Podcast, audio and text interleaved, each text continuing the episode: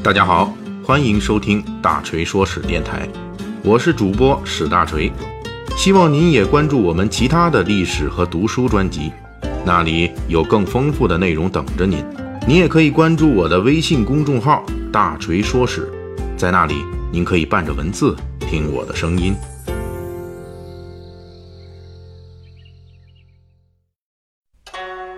十月四日是中秋节，按照咱们中国的中秋节风俗，很重要的一个就是无论南北，无论男女，无论老少，都要在月圆之夜吃月饼。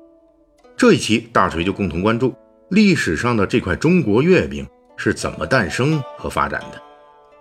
首先说一下，作为中秋文化的一部分，关于月饼的起源有很多个传说组成的，比如殷周起源说。就是说，月饼的前身是江浙一带为了纪念商纣王的铁杆手下太师文仲而制造的太师饼。又比如贵妃起源说，也就是唐朝的唐玄宗和杨贵妃在中秋赏月时吃胡饼时，杨贵妃嫌弃胡饼名字难听，于是改称其为月饼。还有说法是，月饼起源于元末农民战争，本是起义军举事时互相联络的道具。起义军在月饼中加上传递消息的字条，在八月十五这一天，各地义军一同举事等等。不过，大锤要跟大家讨论的是月饼演化的严肃历史。传说是很美丽的，但是没有实证，因此大锤是不会拿传说来说事儿的。应该结合考古发现和文献分析，月饼从雏形到变成现在我们听到的模样。大约用了一千五百年。月饼首先是圆形的，因此普遍认为中国古代的圆饼是月饼的先祖。根据文献来看，我国能够确定的最古老的圆饼出现在一千七百年前的东汉时代，也就是胡饼。胡饼就是月饼的祖先。据说它是在西汉张骞出使西域之后才发展起来的。但是仅有圆形还不够，作为月饼的原型，还得有馅料。魏晋南北朝时期，我国先民开始在圆饼中加入馅料，比如干枣、核桃仁等等。十六国时期的后赵皇帝石勒就喜欢吃这种饼。另外，当时用来填入圆饼的还有一种常见的馅料，那就是羊肉。这已经跟现在的羊肉馅饼很像。到了唐宋时期，对往圆饼里填充的馅料的讲究就更多了。北宋文豪苏东坡就在自己的诗歌《留别联手》里提到过。吃一种酥油和饴糖作为馅料的小圆饼，这已经很接近现在的月饼馅料了。进入元代，对饼皮的味道加工水准也上去了，在和面的时候就往面粉中加入酥油、蜜糖等等，以增加这类饼子的口感。这样做出来的饼皮口感上跟曾经在我国二十世纪七八十年代北方流行过的老式月饼很接近。元代对月饼的另一个贡献是。革新了宋代流传的对月饼蒸煮的加工方式，改成了烤或者烙。也就是到了元代，我们能够发现，此时月饼的各种要素已经发展齐备了。有了这样的基础，我们现在所看到的月饼才会在明代正式出现。不过，虽然在宋元时期已经出现了具备月饼的基本形状和馅料的圆饼点心，但是大锤还是不能说宋元时期的圆饼点心就是古代的月饼。这是因为在明代之前，月饼虽然已经大致具有了基本的形状和馅料，但是却没有跟月亮，特别是中秋佳节发生任何关系。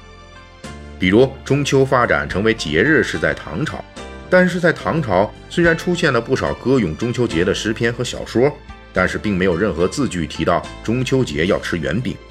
从相关文献来看，唐朝人当时流行的是一边喝酒一边赏月。唐朝灭亡以后。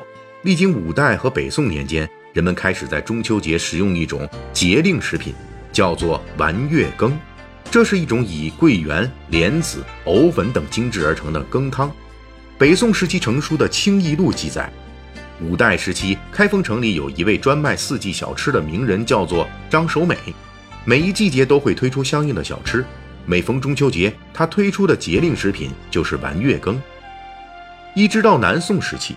中国历史上才第一次出现了“月饼”这个词汇，它出现在了南宋人周密的《武林旧事》一书中。但是这时候的月饼在宋朝人眼中只是一种点心，而且是一年四季都会在街上叫卖的点心，被作者列入该书的征食条目之内。就在同一本书里，还列有专门的中秋条目。首次出现的月饼却没有出现在中秋条目中，也就是说，到南宋时代，月饼还没有作为节日食品纳入中秋体系内。这一点是能够在文献中得到证实的。在反映宋代民间民俗的文献和文人笔记中，没有出现过任何关于在中秋节要吃月饼的习俗和相关记录。一直到元代为止，我国民俗的相关文献中虽然大量记录了中秋节赏月、喝酒、吃水果、游玩等项目，但是始终没有提到过中秋吃月饼。大约是在明朝中期前后，将圆形的月饼与中秋节联系起来，才于民间普及开来。这时候的月饼已经具备了中秋佳节食品的基本特征，那就是象征月亮，同时寓意团圆。月饼在明代不仅成为民间馈赠佳品，按照明朝末年成书的《地经景物略》一书描述，月饼的主要功能是充当中秋时节祭祀月亮的供奉食品，其依据就是月饼与月亮都是圆形这个形似，等拜完月亮，祭祀的月饼就会被大家分而食之。也就是说，当明代中期形成了拜月和家庭团圆的风俗之后，跟八月十五圆月最相似的月饼就成了最佳的供奉道具。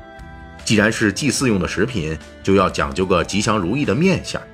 我国目前保存了不少明代制造月饼的模具，其雕刻的图案就包含了送子、长寿、安康之类的吉祥画，而且模具的发展也多种多样。最大的已经可以制作直径半米的巨型月饼。从此以后，与中秋节密不可分的月饼才开始于民间广泛流传开来，并一直延续到我们今天中秋阖家团圆的饭桌之上。